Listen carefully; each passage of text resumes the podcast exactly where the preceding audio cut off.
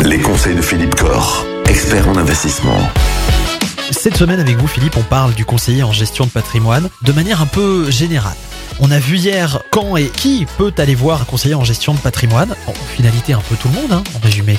Ça peut concerner plein de gens. Absolument, euh, jeunes, moins jeunes, euh, voilà, on en a parlé hier. C'est vrai qu'il y a beaucoup de situations qui font qu'on a intérêt à aller voir un conseiller en gestion de patrimoine. Après, il faut le choisir. Oui, voilà. Alors ça, comment on sait si notre conseiller en gestion de patrimoine sera un bon conseiller? C'est une vraie bonne question. Alors, bon, euh, est-ce qu'il est bon, moins bon? On le saura malheureusement souvent plus tard.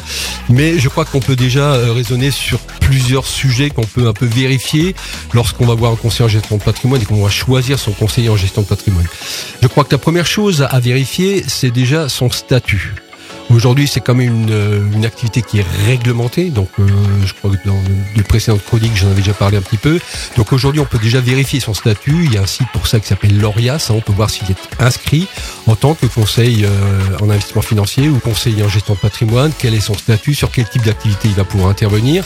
Donc, voir si effectivement il est déjà déclaré sur le plan réglementaire. S'il l'est pas, déjà ça sent pas bon. Voilà. Et là, donc, vous pouvez aussi, n'hésitez pas à poser la question à votre conseiller en gestion de patrimoine. Voilà, aujourd'hui, bah, donnez-moi vos statuts, donnez-moi votre inscription, quel est votre type d'activité, même votre formation, quelle est votre formation. Il ne faut pas hésiter à poser la question à son conseiller en gestion de patrimoine. Donc ça, c'est la première chose. Donc, valider déjà son statut, son sérieux réglementaire. La deuxième question, c'est son indépendance. Je persiste à penser qu'un conseiller en gestion de patrimoine ne doit fabriquer aucun produit. Il ne doit pas vendre un produit qui est son produit maison. Un conseiller en gestion de patrimoine ne doit pas proposer quelque chose qu'il a créé. Voilà. Sinon, il n'est plus neutre et il est dans le même monde que les banquiers, les assureurs qui vendent leurs produits. Un conseiller en gestion de patrimoine doit chercher des produits pour ses clients. Il ne doit pas chercher des clients pour ses produits. C'est fondamentalement différent. C'est joliment dit. Donc ça, son indépendance, c'est très très important.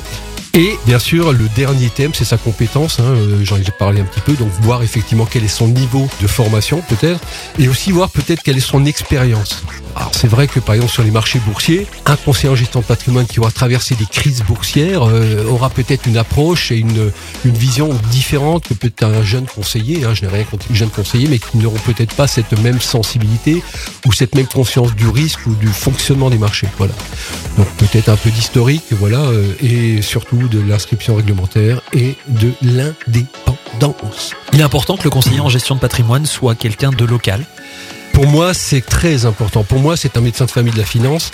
Aujourd'hui, vous avez beaucoup de cabinets qui se regroupent, qui deviennent des cabinets un peu nationaux avec des agences, avec des bureaux, qui commencent d'ailleurs à fabriquer leurs propres produits. hein. Moi, j'appelle ça des réseaux.